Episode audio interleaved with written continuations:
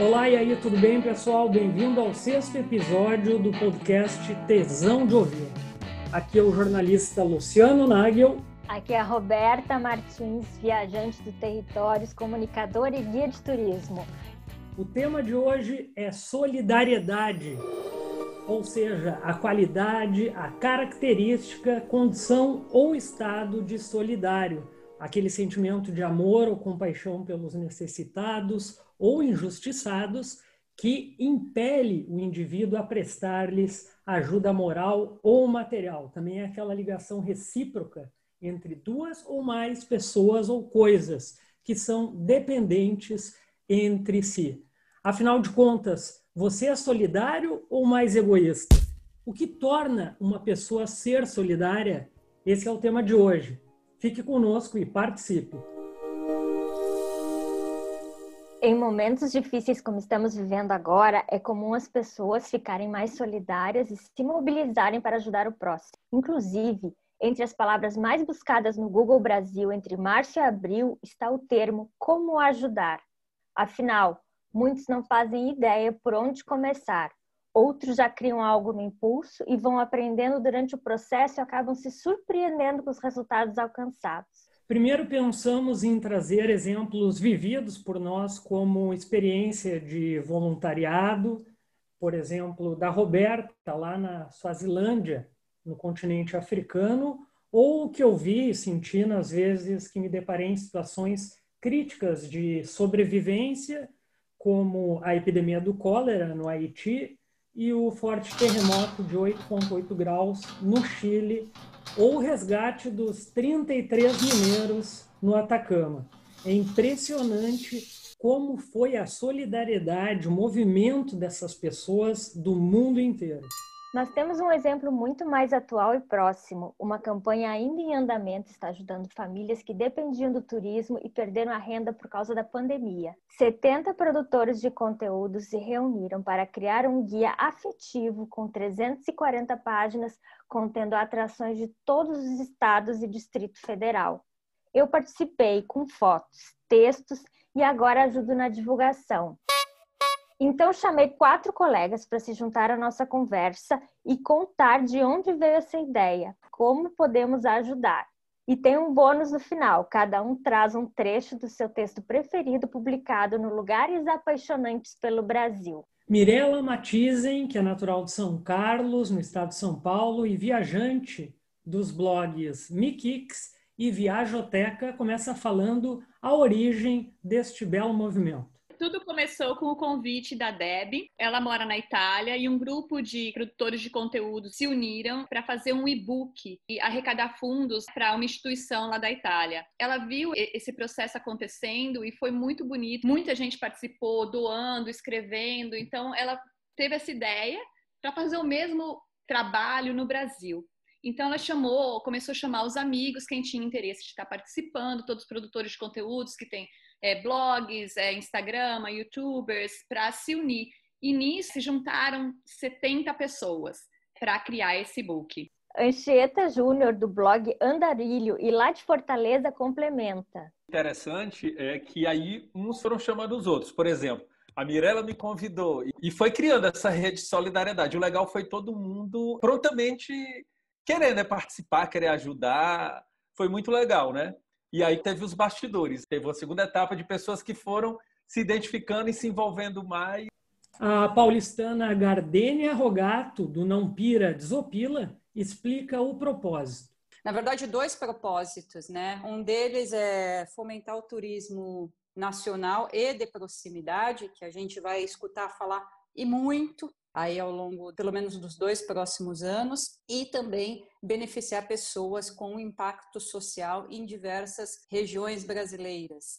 E essa união, ela veio com esses dois apelos muito fortes, sem qualquer tipo de ego, bril. Então, nós temos dentro desse grupo de 70 pessoas, desde aquele que tem mil seguidores ao que tem mais de um milhão de seguidores. E todos foram juntos dentro dessa, dessas ideias, desses propósitos, sem em qualquer momento perguntar ou destacar alguém por causa de qualquer tipo de número ou destaque dentro dessa caminhada aí como produtor de conteúdo. E a curitibana Lucila Runacles, do Viagem Cult, traz a emoção do conteúdo. Outra coisa que foi legal é que cada um também escolheu sobre o que queria escrever e que lugar que queria indicar. Então a ideia também é a gente inspirar outros brasileiros, outras pessoas a conhecerem lugares que talvez não, não sejam tão turísticos. Então foi um guia, por isso que a gente fala muito, né, um guia afetivo, porque eu acho que a maioria escreveu sobre destinos e indicações que saem do, do coração mesmo. Essa pegada aí do, dos destinos de coração e que também não são muito conhecidos. A comida é muito típica, você sair daqueles restaurantes da área turística e ir num mercado, e num centro de tapiocas, provar mais de 70 tipos de tapioca. E o interior, que é muito rico, você tem regiões de serra, de chapada aqui, que faz frio. Lógico, não é um frio do Rio Grande do Sul, mas você consegue ter uma temperatura média de 18 graus. O que, é que você imagina isso no Ceará? 18 graus, 17 graus? Nunca. Então a gente está procurando mostrar cantinhos do Brasil, são deliciosos e esse guia vai despertar isso em muita gente. Eu acho que veio nessa pegada realmente de inspiração, né? Mais do que um guia, é para inspirar você a, a descobrir um Brasil lindo, pessoas, porque o Brasil é muito mais que lugares, né? Assim, o que faz a gente se apaixonar pelo Brasil realmente é um conjunto de coisas, né? São pessoas, comida. Eu, por exemplo, que não moro mais no Brasil há quase 20 anos, cada vez que eu volto para o Brasil e descubro um novo lugar, aquele amor, aquela afetividade muito grande, que é muita coisa que envolve. E ver isso acontecendo no guia, não só nos textos, mas também no conjunto das 70 pessoas que se uniram nisso, é como se a gente trouxesse todo o Brasil junto em um só lugar.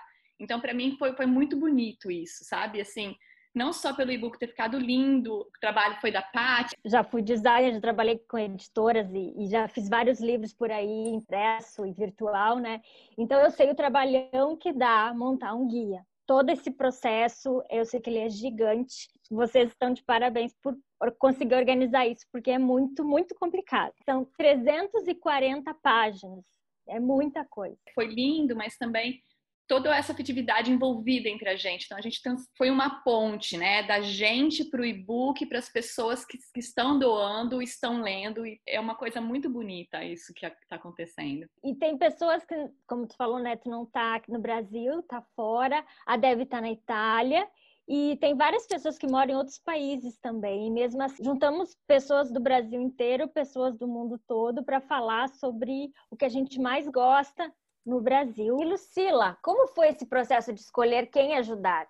Eu estou cuidando um pouquinho da parte das doações. E outra coisa que eu achei muito legal é que foi tudo muito democrático. Então a gente fez um grupo no Facebook e a gente perguntou para eles indicarem instituições, projetos, pessoas que eles conhecessem que estariam precisando. Foi toda a nossa votação, todos os projetos que a gente foi escolhendo vieram de, de uma votação né, desse grupo de 70 pessoas e todos até agora que foram beneficiados estão diretamente ligados ao turismo. Gardênia, você que tem experiência em auditoria, por exemplo, quem é que vai fiscalizar para onde realmente vai esse dinheiro e se o mesmo está sendo aplicado no destino? Porque no final vai ter uma prestação de contas, porque, que nem a Lucila falou, são é, várias instituições, a gente separou em lotes de 10 num primeiro momento, nós não tínhamos ideia de quanto nós iríamos arrecadar. Teve uma resposta muito alta que, assim, que 10 mil reais seria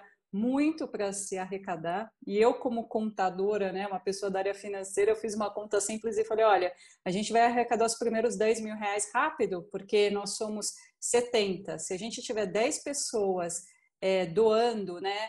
Eu não gosto muito de falar em doação, porque a gente fala muito desse e-book como se fosse algo solidário, que realmente é, mas na verdade o valor que a pessoa está colocando ali, ela não tem feito só uma doação, né? São duas vertentes. Ela tem adquirido um guia. Na verdade, a essência é eu adquiro um guia e este dinheiro que iria para esses 70 produtores de conteúdo, na verdade, eles estão doando para uma instituição. Então, na verdade, essa pergunta que o Luciano fez, ela é dúbia, porque a origem, na verdade, é a aquisição do e-book. E nós optamos em doar este valor para as instituições.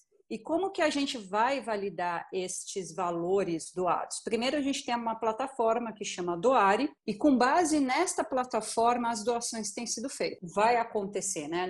Porque nós não somos um órgão, nós não temos um CNPJ, mas as instituições têm. Então, a nossa prova de que esse valor foi doado vai ser uma prestação de contas, ou que eles entreguem um recibo, ou que eles mostrem para a gente aonde que este valor ou este dinheiro será empregado. Mas a gente consegue fazer ou por vídeo ou por recibo dessa instituição. Uma outra coisa que a gente perguntou para as instituições quando a gente falou com eles que eles tinham sido escolhidos é que eles tinham que dizer para a gente para que, que eles iam utilizar esse dinheiro. Então, a maioria já estavam fazendo campanhas. Por exemplo, temos a, Favela Orgânica, que é do Rio de Janeiro.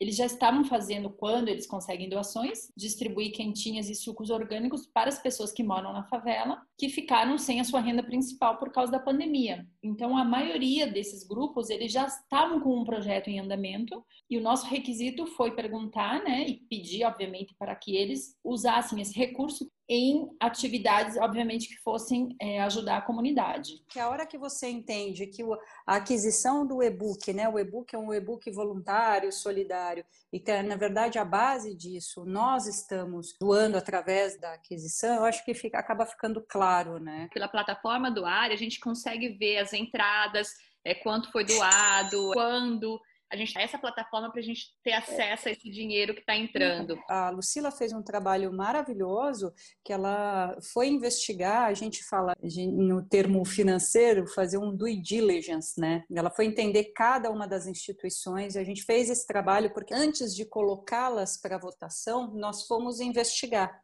cada uma. Então, assim, a gente tem instituições lá como a CUFA. A CUFA, você não precisa nem falar, a gente sabe o tamanho dela, a dimensão dela.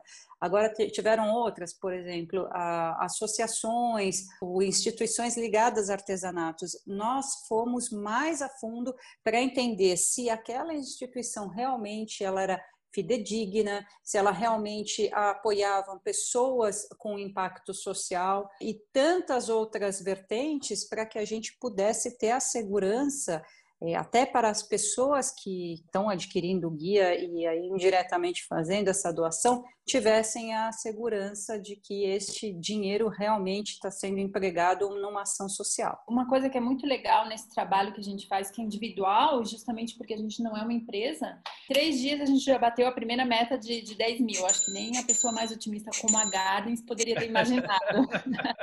e o mais legal é que as pessoas escreviam para a gente, as pessoas, eu, eu tenho 100% de certeza que a maioria das doações vieram porque elas confiam em cada produtor de conteúdo. Ou seja, eu sou a Lucila do Viagem Cult. Eu começaram a doar porque eles me escreviam, eu já doei, eu já comprei, mas porque eles acreditam que eu estou fazendo um trabalho honesto e que esse dinheiro vai ser repassado.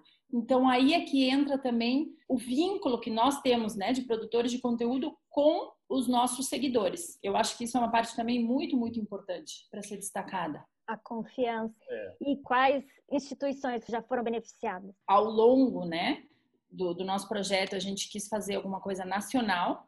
É, nós fomos dividindo por áreas e a primeira, o primeiro lote de 10 mil foi para Vivejar, que vai ser repassada para a Favela Orgânica, né, um projeto que tem lá no Rio de Janeiro, e também para Turiarte, que são artesãs em Santarém, no norte.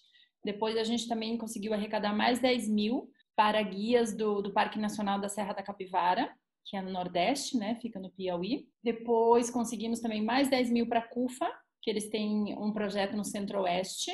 E agora a gente está quase chegando, batendo a meta para artesãs do Rio Grande do Sul. É aqui da minha região, né? Da Costa Doce. E essa denominação de Costa Doce é, são várias cidades e aí faz o, o artesanato com a lã de ovelha, o artesanato dos biscoitos, dos bichinhos locais e dos pescadores, de toda essa água abundante que a gente tem aqui, uhum. as mulheres, os pescadores fazem artesanato com as redes de pesca. E tudo isso é vendido numa loja só aqui na minha cidade, em Pelotas, que está fechada. E neste momento, o Rio Grande do Sul está na pior fase, no pico. Então tá a bandeira vermelha e as lojas estão fechadas. Então eles não têm como vender, por isso que precisam dessa colaboração agora. Então, pessoal, aproveita e ajuda, faça uma doação, é. participa com a gente. Quanto mais doar, mais regiões e, e mais estados de, de outras regiões,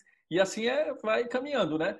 Vai agora para o sul, depois vai pro, aí volta para o nordeste, vai para o norte de novo, e mais estados vão ganhando, né? Que na verdade a gente fala, novamente eu vou ser chata, a gente fala muito da doação, mas eu acho que é uma forma das pessoas valorizarem o trabalho do produtor de conteúdo. Então, quando a Lucila fala que as pessoas acreditam no guia, que isto vai realmente para uma instituição, é o reconhecimento do nosso trabalho, que muitas vezes a gente provê é um conteúdo gratuito. Nós também estamos numa fase muito difícil, porque desde lá de março, todo o valor que você poderia ter de receita de produção de conteúdo de viagem, que muito substancialmente vem de programas de afiliados, ou seja, as pessoas viajam e a gente recebe um pequeno FII, mas é muito pequeno mesmo, pelo trabalho que a gente faz. Então eu gosto muito de bater nessa tecla, porque quando a gente vê as arrecadações do guia, apesar de ser a partir de 10 reais, eu gosto de falar muito para as pessoas nos meus canais de contato, como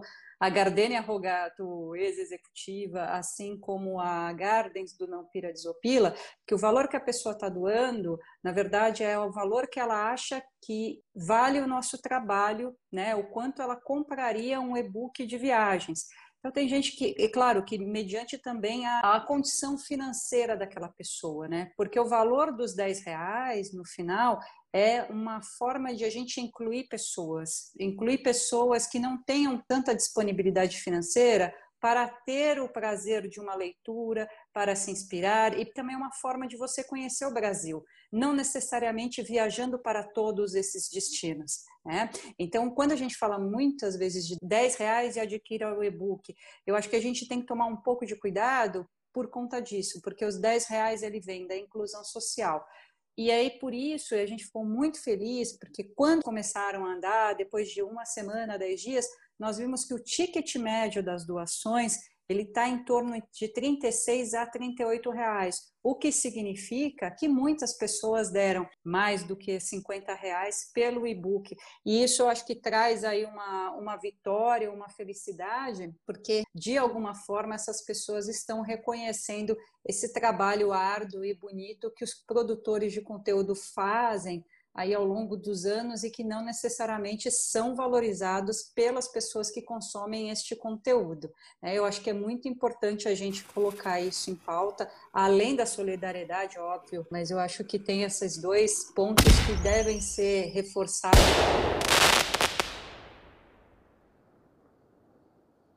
O guia é atemporal, né? Geralmente, quando a gente faz um guia de viagem, ele tem um prazo de validade, ele fica velho, porque ele tem lá restaurantes, hotéis, informações que morrem. E nesse momento as coisas estão, muita empresa está fechando. E esse guia ele não diz ou pouquíssimas informações desse tipo. Mais que um guia, é um e-book inspiracional, realmente para inspirar as pessoas quando tudo isso passar, quando for seguro viajar, as pessoas poderem descobrir lugares que às vezes eles nem sabem que tem do lado de casa, porque às vezes a gente fica pensando, ah, eu vou viajar, por exemplo, eu sou do Sudeste, lá para o Nordeste, o Nordeste tem coisas lindas, maravilhosas, mas perto da minha casa tem outros lugares maravilhosos para a gente ver, que a gente pode começar por ali. É mais seguro nesse momento, por exemplo, para quem está, né, querendo viajar, apesar de não ser 100% seguro, é melhor viajar perto de casa, é, apoiar esses destinos que estão tão precisando, tão pertinho de você. É uma oportunidade de você conhecer mais do teu lugar. E depois expandir, quando ficar mais tranquilo de viajar de avião e de para todos esses lugares, é conhecer novos lugares. Pô, o Brasil tem tanta coisa linda e esses lugares vão precisar do apoio de cada um de nós. É uma coisa interessante que a Mirella falou da proximidade é que, por exemplo, eu escrevi meus textos mais foram aqui para o Ceará. A maioria dos lugares que eu citei, você chega com uma hora de carro, uma hora e meia de carro. Então é super seguro para você viajar. E pelo tô lendo ainda, né, não terminei as 340 páginas, eu notei que tem muito disso nos vários estados que são abordados. Então quer dizer, nesse momento você não precisa ir longe. Você vai saber que existe, vai se inspirar, olha, um dia quem sabe eu vou. Mas naquele momento você tem coisas perto. E outra coisa que eu percebi nos textos, realmente, é essa temporalidade. Eu notei muito assim as pessoas falando das suas experiências, dos seus sentimentos por aqueles lugares, quase que nos transportam assim, a gente fica imaginando se a gente sentiria a mesma sensação ao estar lá. É muito bacana. Realmente eu estou lendo e estou curtindo muito né, o que todo mundo fez. Isso representa a diversidade que a gente tem no país, né? E a diversidade que eu falo em todas as formas, sentidos, né? O, o Brasil, ele é, é uma imensidão cultural e você lê um guia inspiracional feito pelo coração, né? Que até arrepia a gente, é uma forma de mostrar o quão diverso. Tudo que a gente coloca o coração, a gente tem feito essa arrecadação grande, né? Já é a quinta instituição que nós vamos beneficiar, porque tudo é feito com o coração. E quando a gente coloca o coração, que vem desde o primeiro texto que foi escrito, o reflexo é isso, né?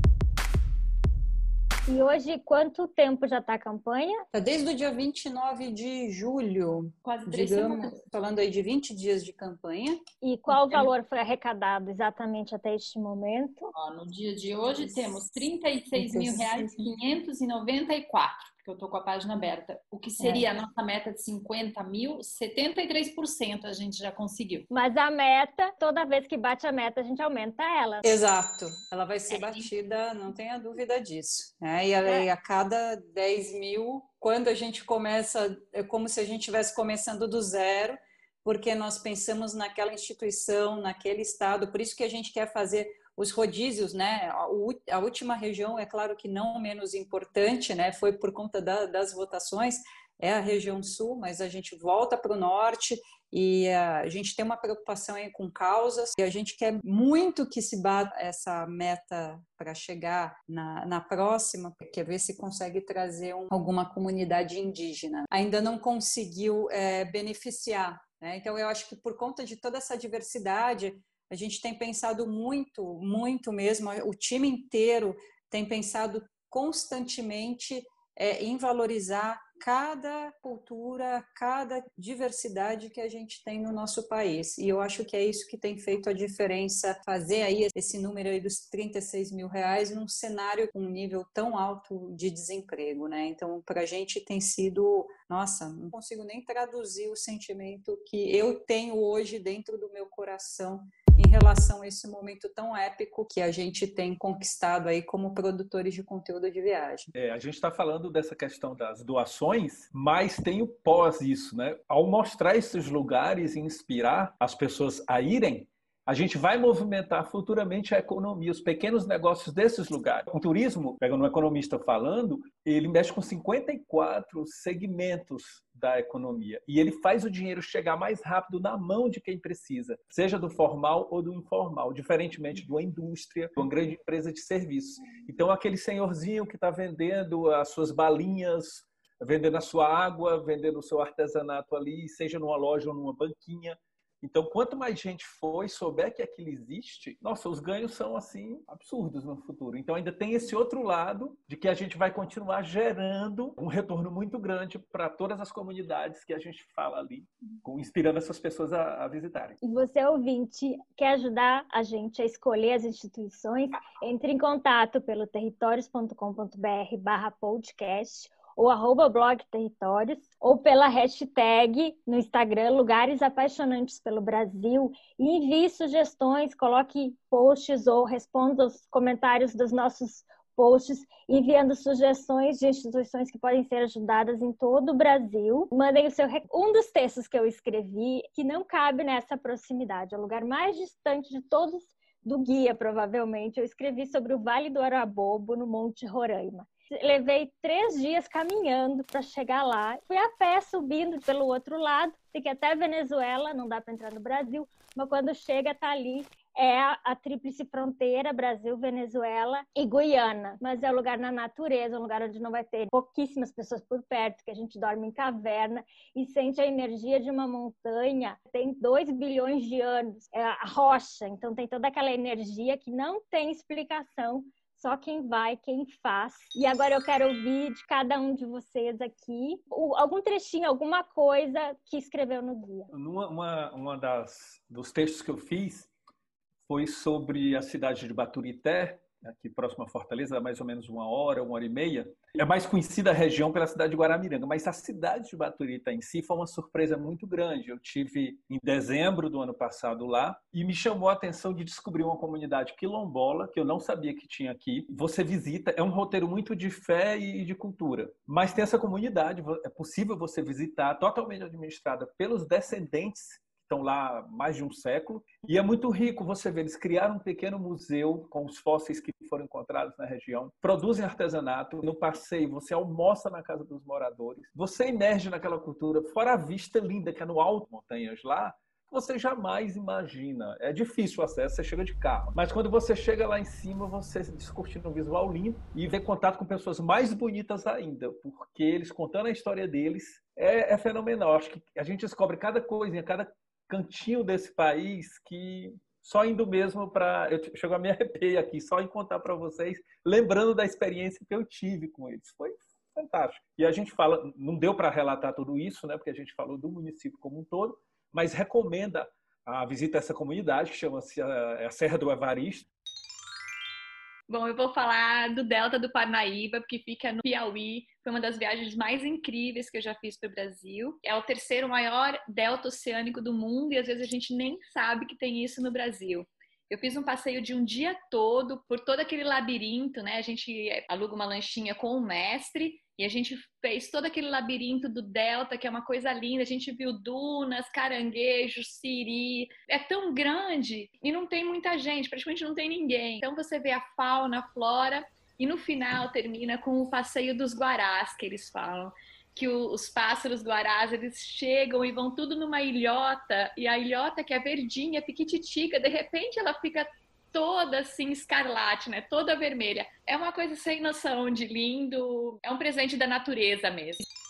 Escrevi sobre a Ilha do Mel, que fica aqui no sul, que eu sempre falo que é o meu lugar no mundo, é o meu lugar favorito. Eu moro em Buenos Aires já há nove anos e cada vez que eu venho para Curitiba, eu faço questão de ir para a Ilha do Mel. Pode ser frio, pode fazer calor. Eu gosto de lá porque ela tem a peculiaridade que é uma ilha onde só se chega de barco, não, não tem carro. Então, lá dentro você só pode caminhar nas trilhas e você encontra ou pessoas caminhando ou é, gente que aluga bicicleta. Imagina você estar tá numa praia que ela é incrível, maravilhosa, tem umas vistas quando você sobe lá em cima no, no farol ou caminho até a fortaleza, não, não, tem nem barulho de carro, nem poluição. A única coisa que a gente tem lá é literalmente natureza em estado puro. Já o passeio para chegar até lá já é lindo. É meia hora de barco ou uma hora e meia se você quiser ir desde Paranaguá. As pessoas podem ir tanto passar o dia, como passar o fim de semana, ou passar mais dias. É literalmente para mim um dos lugares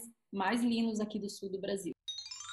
Fiz roteiros de praia porque eu sou uma apaixonada pelo mar. Então, se eu falar só de um, eu seria injusta com os outros, porque são destinos que realmente são do meu coração. E entre eles está a Bahia, uma rota entre Morro de São Paulo, Boipeba, Itacaré e Barra Grande. Além disso, falei sobre Floripa, que é uma outra paixão, Rota Farroupilha, que eu tenho um amor absurdo pelos gaúchos e por toda a terra, que tenho muitos amigos e foi uma forma de eu prestigiar esses amigos. São Paulo, obviamente, mais no roteiro de praias, que é o que eu faço aí pelo menos três, quatro vezes ao ano. E também falei de Manaus, sobre o encontro das águas e a minha amada Paraíba com um roteiro pelo litoral e também um destino não tão óbvio que é Cabaceiras.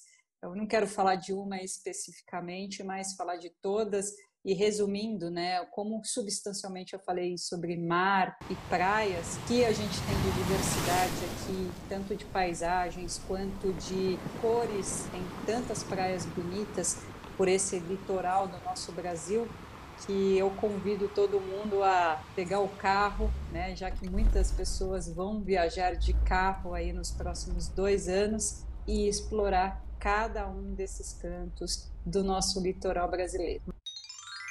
Ok, o nosso tempo já está estourando, mas vamos ouvir ainda as palavras finais desses viajantes solidários. Quanto mais a gente conseguir arrecadar, vai refletir em duas coisas: na valorização do nosso trabalho que substancialmente as pessoas pegam o conteúdo e um conteúdo bom de forma gratuita. Então, eu acho que além de nós todos, tanto nós produtores, com essa, esse repasse para doação, mas o dinheiro que vem, ele vem representando não só ajudar as pessoas com impacto social, mas também valorizar o trabalho que é cada vez mais utilizado pelas pessoas para viajar, né? Essa credibilidade toda que se tem hoje nos produtores de conteúdo e esse peso que se dá a cada dica de viagem, isso tem que ser valorizado. Então, quem puder, por favor, deixe os 10 reais para as pessoas que realmente estão em dificuldade, que realmente vai fazer diferença na vida de alguém que precisa colocar um prato de comida na mesa para a família comer. E um trabalho de produtor de conteúdo que normalmente é, sai do nosso bolso. Nem sempre é algo financiado, não. Eu, pelo menos, 90% do meu trabalho eu banco. E depois a gente dá gratuitamente, né, aí na internet, conta com a boa vontade das pessoas de nos dar algum retorno, fazendo reserva dos nossos links e tudo, que nem sempre isso acontece. Então, essa valorização é muito importante para a gente, para a gente também continuar poder ajudando mais pessoas, né? Esse book começou com 70 pessoas, né? Que é uma, foi uma coisa solidária e afetiva. E eu acho que o lance do blog e do Instagram é trazer essas pessoas perto da gente, né? Então, quando a gente pensa em produtores de conteúdo, a gente pensa muito assim de estar próximo às pessoas, de engajar com o público, né?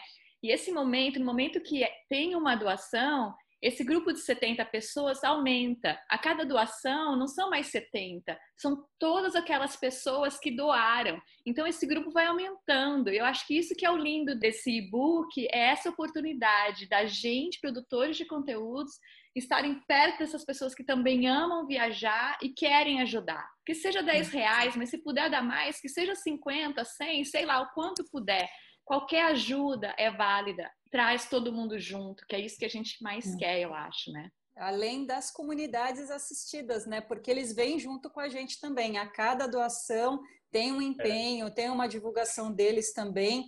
E o que a gente tem tido de feedback de cada um é aquela eterna gratidão por justamente apoiar neste momento tão delicado, de uma forma tão genuína. As pessoas podem ajudar compartilhando também, comentando, porque quando as pessoas comentam no Instagram, o post chega a mais pessoas. Então, doar é maravilhoso, mas multiplicar assim, essa informação, essa campanha também. Quem não puder doar. No site Combate Covid barra guia solidário. Ajude compartilhando informação. Uma coisa que é legal também é que muitas vezes as pessoas falam, ah, eu não dou o dinheiro porque eu não sei para onde vai esse dinheiro. Realmente vai chegar na mão das pessoas que precisam? Eu, como produtora de conteúdo, como a dona do blog do Viagem Cult, eu também estou por trás junto com, com esse grupo de 70 blogueiros, é, eu posso garantir para vocês que esse dinheiro que a gente está recebendo vai ser repassado diretamente para a instituição. Aliás, o outro dia até me partiu o coração, a Mari me, me mandou uma mensagem, a Maria é da Vivejar,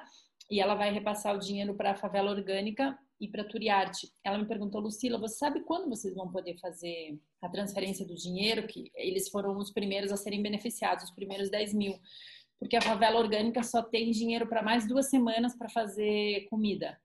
E eu falei, ai, Maria, a gente tem que esperar porque a plataforma ela leva 28 dias poder repassar o dinheiro para gente de doações que vêm de boleto bancário, de transferência, de cartão de crédito. Então, é literalmente as pessoas estão esperando por esse dinheiro e eu posso garantir que ele vai ser diretamente usado para beneficiar as comunidades é 100% voluntário e cada um tem dado aí o máximo que pode dentro do, do seu tempo para que esse negócio caminhe aí rumo aos 100 mil reais. E para finalizar, Roberta e nossos convidados, o tema de hoje foi muito bom, muito boas as respostas, foram bem esclarecidas. Mas vale ressaltar, segundo um tradicional ditado judaico, lembrando que a caridade ela deve ser anônima, do contrário, ela acaba virando em vaidade. O valor desse ditado é evidente, a gente deve tomar muito cuidado, porque solidariedade não é publicidade. Esse foi o sexto episódio do Tesão de Ouvir. Toda quinta-feira por aqui. Até lá! Até lá!